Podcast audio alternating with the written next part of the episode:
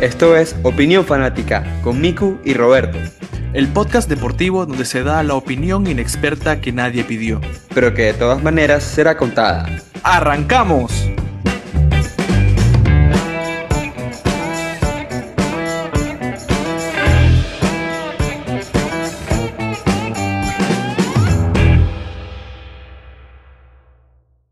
Muy buenas, estimadas y estimados. Esto es el episodio número 18, Opinión Fanática. Como siempre, aquí está Roberto para arrancar el episodio, acompañado de Miku. Hola, Miku, somos de talla mundial. Eh, sí, sí, somos de talla mundial. La, la esperanza no cambia, Roberto. En todo momento, en todo proyecto, en toda meta, hay altos y bajos, pero lo que importa es levantarse y seguir luchando como lo hemos hecho a través de nuestros cientos de años de historia. Estamos de acuerdo. En verdad lo siento, en verdad lo siento. Sabes que yo Pero bueno, yo también fui en Venezuela. Primero, déjame primero saludar a todos los opinarios. ¿Cómo está mi gente? Nuevamente aquí con aparentemente mi bully personal Roberto. Y bueno, sí, eh, una semana complicada personalmente, llena de mucho deporte, que es lo que me ha mantenido uh, de pie. Pero por otro lado, en el deporte rey, no veo luz con mi selección. Oye, pero de verdad que una semana llena de deporte, que había UFC, eh, al final de Roland Garros arrancaba la Eurocopa, habían eliminatorias de CONCACAF, eh, arrancaba la Copa América, de todo, de todo, de todo. Había mucho movimiento. Lo que faltaba ahí para la cereza del pastel, ¿qué crees tú que era, Roberto? Que hubiese un, un domingo Fórmula 1. Un Gran Prix hubiera sido perfecto. Y yo no sé qué hubiese hecho porque me quedé hasta la madrugada viendo la pelea de Sanja y me hubiese tenido que parar a las 6 de la mañana para ver un Grand Prix. No, mejor que no hubo. Dormías en la tarde, no importa. Uno tenía que ver cómo, se, cómo hacía en ese caso. No, no, no. Yo creo que los planetas se alinearon para que todo saliera bien. Igual, ya en una semana, semana tenemos el Grand Prix de Francia, así que no hay mucho, no hay mucho problema. la, bleu.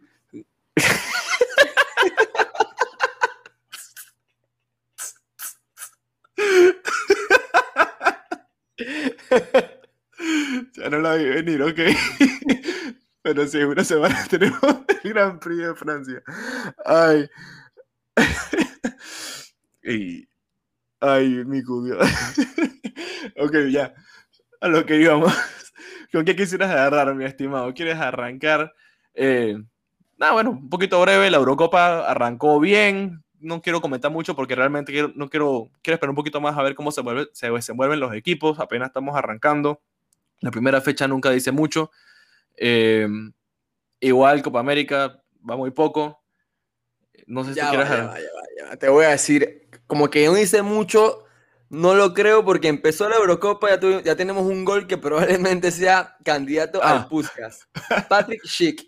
Qué golazo, qué golazo. de la media cancha, loco.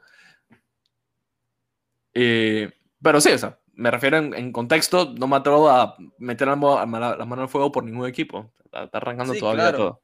Aún, falta que jueguen por lo menos tres de los favoritos al, título. Literal. Eh, entonces hay que esperar para poder un análisis, un análisis más completo, más, em, digamos, parcial, porque al final que vamos a terminar yéndonos por algún equipo que creemos que va a ser el campeón. Igual en la Copa América, por el momento, si nos pusiera a, elegir un, equipo que creemos que va a ser el campeón, creo que diríamos que Brasil, Roberto, ¿no? Correcto. Pero bueno, igual faltan muchas fechas, falta que Venezuela venga y remonte, pase de primera de grupo, elimine Argentina, elimine Uruguay, elimine a todo el mundo.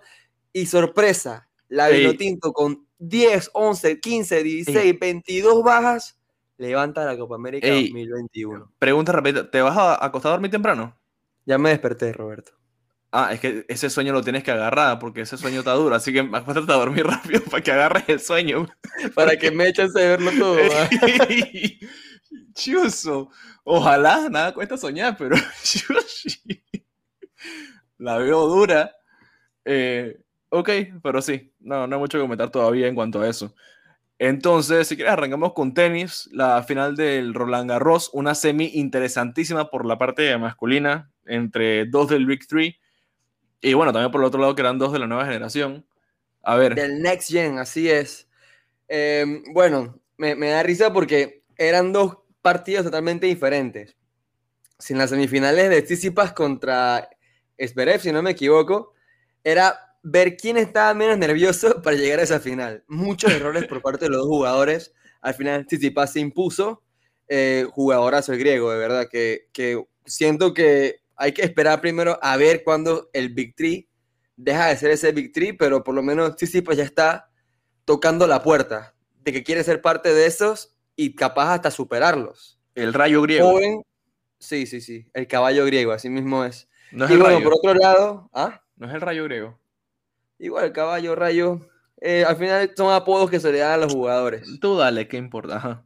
Por otro lado, bueno, la, la batalla del siglo, Novak Djokovic contra Rafa Nadal en el terreno de Rafa, Arcilla, Roland Garros, el torneo que tiene el nombre del español.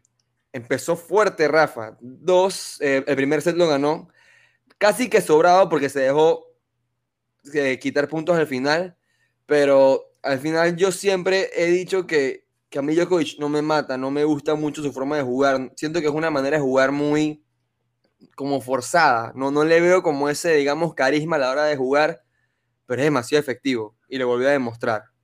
Un jugador que venía de lejos viendo cómo Federer y Nadal arrasaban en el mundo del tenis, ahora está solamente a un gran slam de empatarlos. Y sabes que sería muy irónico que venga los empate y después lo supere. Porque bueno, supuestamente Federer, que se retiró en, en el Roland Garros por, pues digamos, por exceso de, de esfuerzo físico, porque venía una operación y al final el partido que tuvo, creo que fue en, en segunda ronda, le exigió más de lo que debía. Y Federer, por digamos la edad que tiene, está esperando más que todo coronarse en Wimbledon, que es, digamos así, por su torneo, más prestigio tiene, etcétera. Pero como vemos a Djokovic, que siempre preciso, siempre regular, siempre constante, creo que es la mejor palabra. La verdad que no me sorprendería que de repente Djokovic viniera y le quitara el título a los dos y se convirtiera en el jugador con más grandes lanzas en la historia del tenis. Bueno, eh, sabes que personalmente no soy un fanático a morir del tenis. eh, lo he empezado a ver, a agarrarle el truco. Interesante, vi la semifinal entre Nadal y Djokovic. Fue un partidazo, en verdad. Yo que no soy tan fanático, quedaba impresionado con las locuras que hacían. O sea, los dos son unas bestias. Y la final sí la vi, eh, poquito más de la mitad, entre Tsitsipas y Djokovic. Y, y en verdad el griego estaba jugando muy bien. Se llevó los dos primeros sets y en verdad llegué a pensar que iba a ganar por lo bien que estaba jugando, pero se flateó. Después del tercer set, Djokovic se lo comió, eh, remontó, eh, le llevó el partido hasta el quinto set. Y igual, o sea, fue un partidazo. Los dos jugaron muy bien. Eh, no, no tengo mayor cosa que comentar. Como les digo, no soy fanático morir del tenis, más que fueron muy buenos partidos. Me, me gustó más la semifinal entre Nadal y Djokovic que la final en sí, pero creo que por razones obvias, ¿no? Porque eh, Nadal y Djokovic son dos de los más grandes, así que interesante. Estuvo bien peleada esa semi. Mira, más que decir que Tsitsipas se, se achantó, fue que la mentalidad de Djokovic, de Djokovic se lo comió. Bueno, sí, no, no, no estoy desprestigiando a, a, a Nole. O sea, No, no, es, que te lo digo porque, porque en la entrevista post partido le preguntaron a Tsitsipas que, que qué fue lo que pasó, cómo, cambió todo. Y él le dijo y que yo vi a un, a un Djokovic muy diferente en los dos primeros sets cuando estaba arriba. En el tercer set, cuando salió del vestuario, era otra persona. Y bueno, para tener, digamos, esa mentalidad y que el contrincante lo sienta, es una de las razones por las que Djokovic está donde está, en la cima. Sí.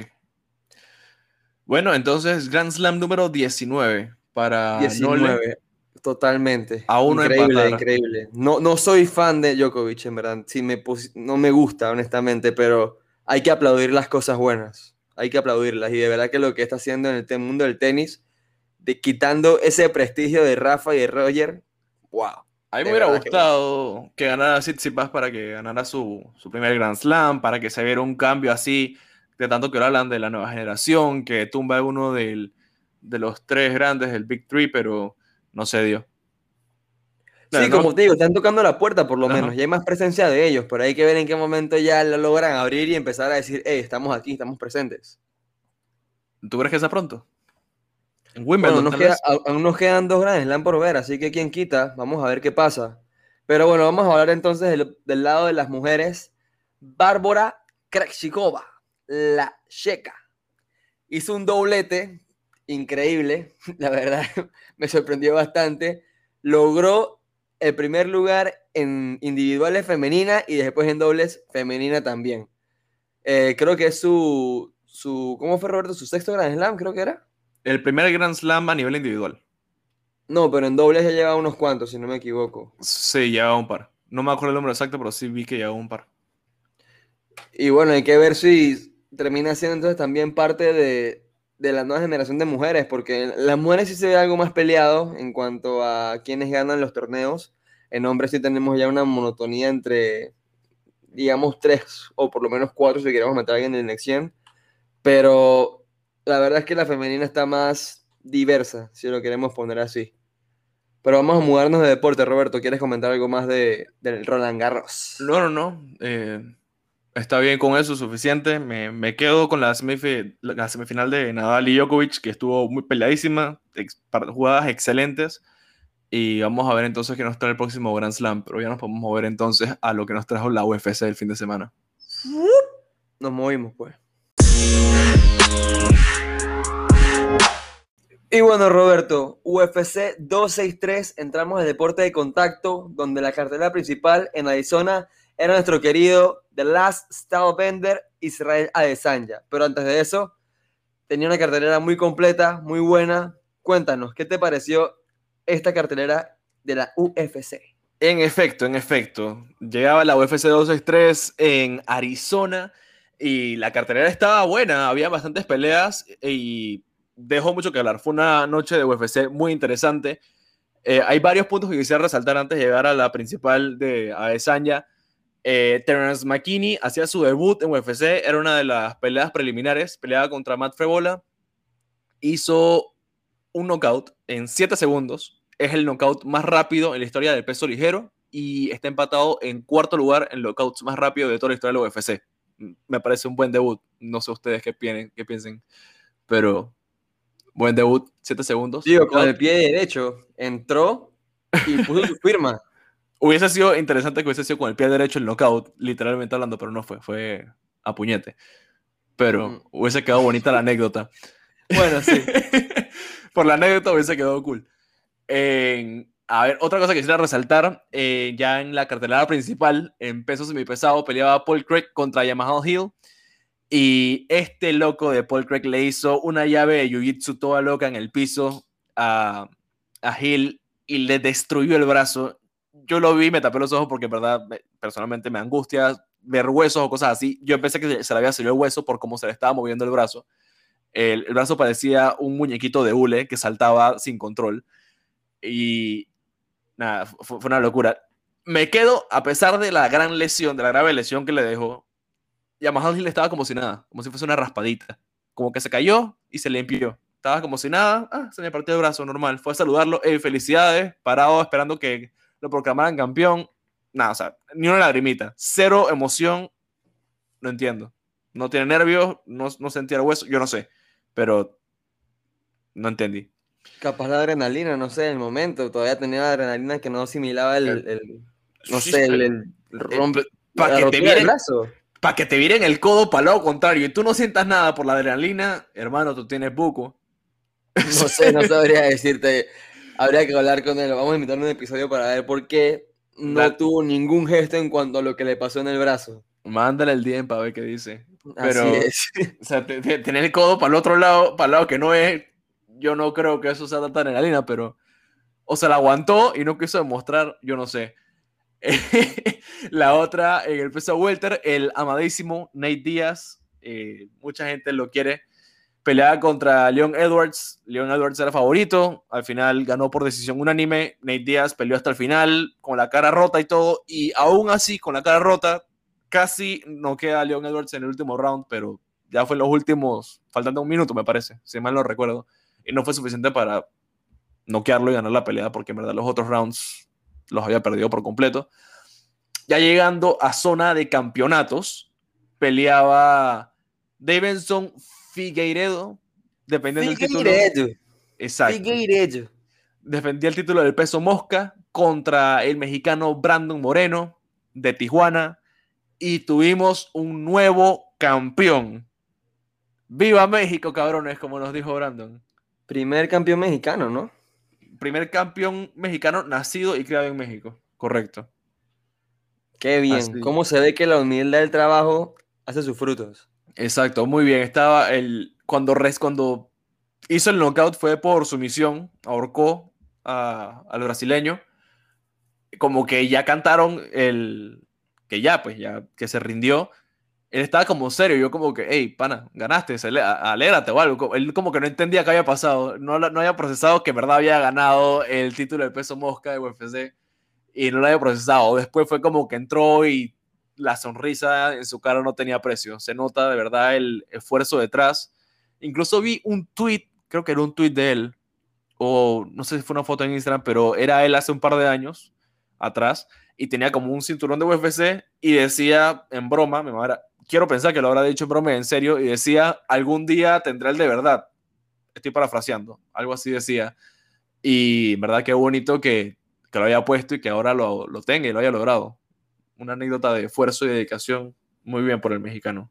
Y de mentalidad también, porque son solamente ese esfuerzo, es la mentalidad de que día tras día tienes esa, ese objetivo entre tus, digamos, como dicen, entre las cejas, pues. Claro. Y, y al final, porque, o sea, si me dices que es un deporte fácil, obviamente no lo es, tienes que agarrarte oponentes con quien venga hasta que por fin tenga la oportunidad. Y a pesar de que no tiene un récord perfecto, porque tiene 19 victorias, 5 empates y 2 derrotas, al final lo logró. Después de que 26 eh, peleas. Se coronó eh, como campeón del, peso mosca. Bastante esfuerzo detrás, pero bien, lo consiguió. No importa el camino, cómo, cuánto te tome, cuánto llegues, cómo llegues. Si lo logras, lo logras y ahí está, bien merecido. Y bueno, llegamos entonces a la pelea principal como tú decías, The Last Style Bender peleaba contra, perdón, The Last Style Bender en Israel Adesanya peleaba contra Mario Vettori, The Italian Dream, eh, por el título del peso mediano. Adesanya defendía. Esta era la segunda pelea entre ellos. La primera la había ganado Adesanya por decisión dividida. Eh, y bueno, al final se dio lo que se esperaba. Ganó Adesanya, fue por decisión unánime esta vez. Y, verdad, Vettori no salió noqueado porque, no sé si fue porque Adesanya no quiso o qué, pero Vettori no hizo nada.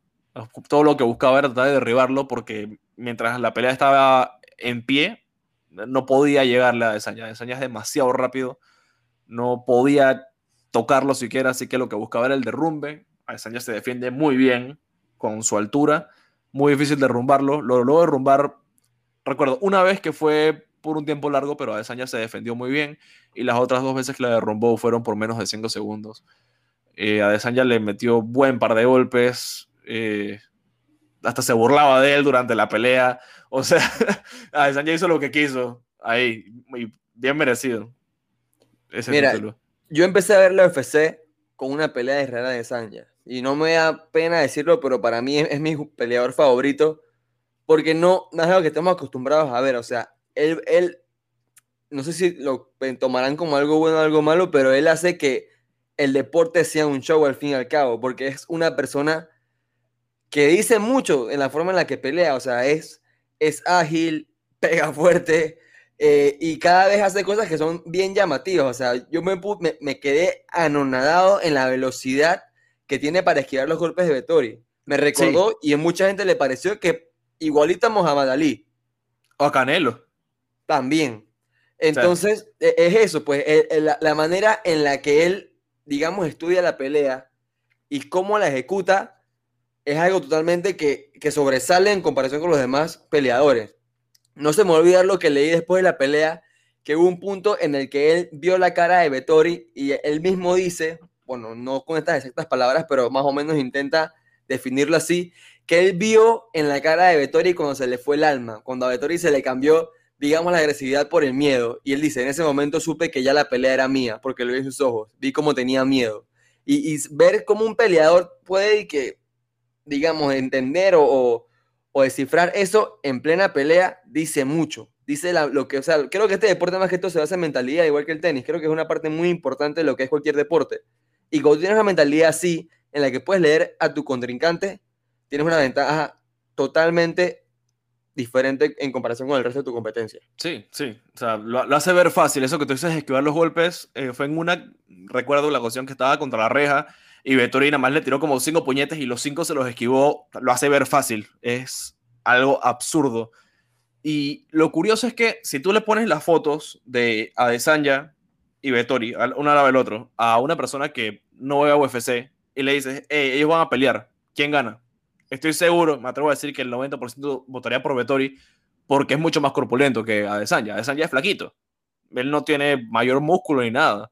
Es lo mismo que pasaba con, ¿cómo se llama este? Paulo Costa. Paulo Costa. Paulo Costa. Sí, eso mismo voy a decir. Eh, e, es un pelado flaco, pero la habilidad que tiene, la velocidad y fuerza bruta, porque yo no sé dónde saca la fuerza, es una locura. Digo, es que a Adesanya siempre le ha pasado lo mismo. Siempre se han burlado de él por su contextura, pero al momento de pelear nadie puede contra él. Lo mismo fue con Joel Romero, con Gastelum. Son peleadores que son corpulentos, que un golpe te pueden noquear, pero no pueden con la agilidad y la inteligencia de Sanya. Y eso es lo que hay que, tomar en cuenta, lo que hay que, que mm, no ejemplificar, sino em, cuando quieres poner algo grande, sí, vamos a poner, engrandecerlo, porque es, algo que es totalmente diferente y hace que el deporte sea mucho más llamativo, porque no ves lo mismo, lo mismo siempre, o sea, ves a alguien que es totalmente diferente a lo que sueles ver y está triunfando. Sí, y creo que ya sería una situación diferente que la pelea anterior que fue contra Blachowicz, Blachowicz, Blachowicz, no me acuerdo bien el apellido, el poder polaco, que ya la diferencia de peso era muy diferente, ese tipo es otra cosa, y creo que eso ya le afectó más a Desanya, más que entraba, entraba a un peso superior a él, eh, creo que es una, una, situación diferente, pero por lo menos a, nivel, a nivel de peso mediano, yo no creo que haya alguien que pueda ganar la Desanya, por lo menos. Correcto, y, y, digo, o sea, no, no descartaría que a Desanya agarrar un poco más, digamos, de pericia en la otra categoría y probablemente en, otro intento sí pueda ser campeón, porque, o sea, fue su debut en la, en la pesada y fue en una pelea de campeonato. O sea, eso es algo que hay que también tomar en cuenta. No fue una y no lo hizo mal. Exacto, no lo hizo mal, porque al final terminó. O sea, Blachowicz ganó por el hecho de ser más pesado, porque lo que, lo hizo, lo que hizo fue jugarle en el piso y ya. Exacto. Esa fue toda la pelea. Tienes ese animal en el piso, no hay mayor cosa que puedas hacer. Acá en el caso de Vettori. 200 libras casi en el piso, o sea, no sé cuánto pesaba Blachowicz, pero era un pocotón de peso contra la de Sanya, que bueno, obviamente ya en fuerza sí cambia, pero en estrategia creo que la de Sanya pudo haber sido mejor quitando obviamente el hecho de, del piso. Sí, sí, totalmente. O sea, es lo mismo que le, que le buscaba acá a Vettori, pero Vettori no pesa lo que pesaba eh, Blachowicz y se le hacía mucho más fácil en este caso. Pero sí, yo no tampoco descartaría que en un futuro pueda agarrar más experiencia en el peso, incluso que se cambie completamente ese peso y que consiga el campeonato allá, porque, como te digo, en peso mediano se le está quedando corto. No hay, no hay quien se baja de Sanyada ahí, por el momento. Totalmente de acuerdo. Ser una sorpresa que alguien lo hiciera. Eh, pero sí, esos son mis comentarios al respecto de UFC 263. Muy interesante, me gustó bastante la cartelera, peleas muy interesantes. Y bueno, Roberto, y como no queremos quitarle todavía la emoción a la Eurocopa y la Copa América, queremos que haya más, digamos, em, historia en los torneos antes de empezar a hablar de ellos. Creo que nada más nos cabe decir a la gente que uno, no se pierdan la Eurocopa, obviamente, no se pierdan la Copa América, no se pierdan las eliminatorias que vienen de la CONCACAF, que si no me equivoco ya hay partido pronto de Panamá contra Curazao. Así es. Em, también, obviamente, en la cartelera principal de Opinión Fanática, el GP de Francia, por favor, no lo pueden perder.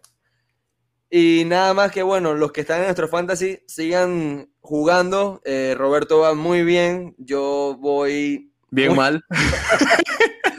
en mi defensa, la verdad es mi primer fantasy, tampoco leí las reglas. Eh, pero bueno, ahí, voy. Yo sé que también es mi primer fantasy. Yo ya va, ya va. Yo sé que vas a salir con eso, pero por lo menos creo que tú sí leíste las reglas. Yo nada más tengo mi ah, equipo y está ahí viendo.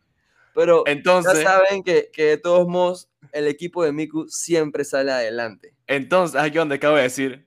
¿Acaso mi problema es que tú, no, tú no hayas leído las reglas? Ah, ya va a empezar. Si te estás metiendo en algo, averigüen que te estás metiendo, hermano, no vayas a pasar tranquila, Tranquila, tenemos un mes, no, menos de un mes para ver qué pasa en ese fantasy, eh, pero sí.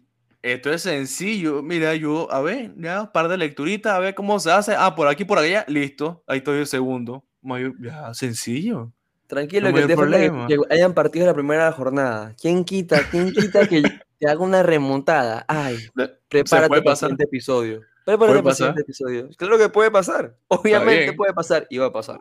Bueno, si no se han metido al fantasy, más que bienvenidos. Ahí está, tengo el, tenemos el post por ahí en Instagram para que suenen al fantasy. Nada más ponen el código, meten su equipo y ahí se meten. Tenemos aproximadamente 20 y algo de personas en el fantasy, si no mal no Entre recuerdo. 19 a 20 personas, si no me equivoco. Ok. Eh, pero bueno, esto es por diversión, amor al deporte, así que métanse y nada, nos divertimos ahí y le daré un poquito de emoción a la Eurocopa. El- en otras buenas noticias, ya estamos llegando a mil en Instagram. La familia está creciendo. Qué bonito. Hay que ver qué, qué quieren que hagamos de, no sé, como de celebración, a ver qué nos inventamos por ahí. Pero sí, poco a poco creciendo. eh, hemos logrado bastante en poco tiempo y el apoyo de ustedes nos ayuda bastante. Y bueno, esto solamente empieza para que tengan una idea de lo que estamos planeando. Esto solamente empieza. Muchas gracias por el apoyo. Miku se va a tatuar cuando lleguemos a los mil seguidores. Así como yo Ey, me voy a tatuar ey, la, ey. cara, la cara de Stroll cuando quede de quinto. En verdad no sería mala idea. Yo, si, si estás para tatuarte, ey, que eso Ey, vamos a ya, ya tatuarnos. me medita en el barco. Claro. Esto de los dos.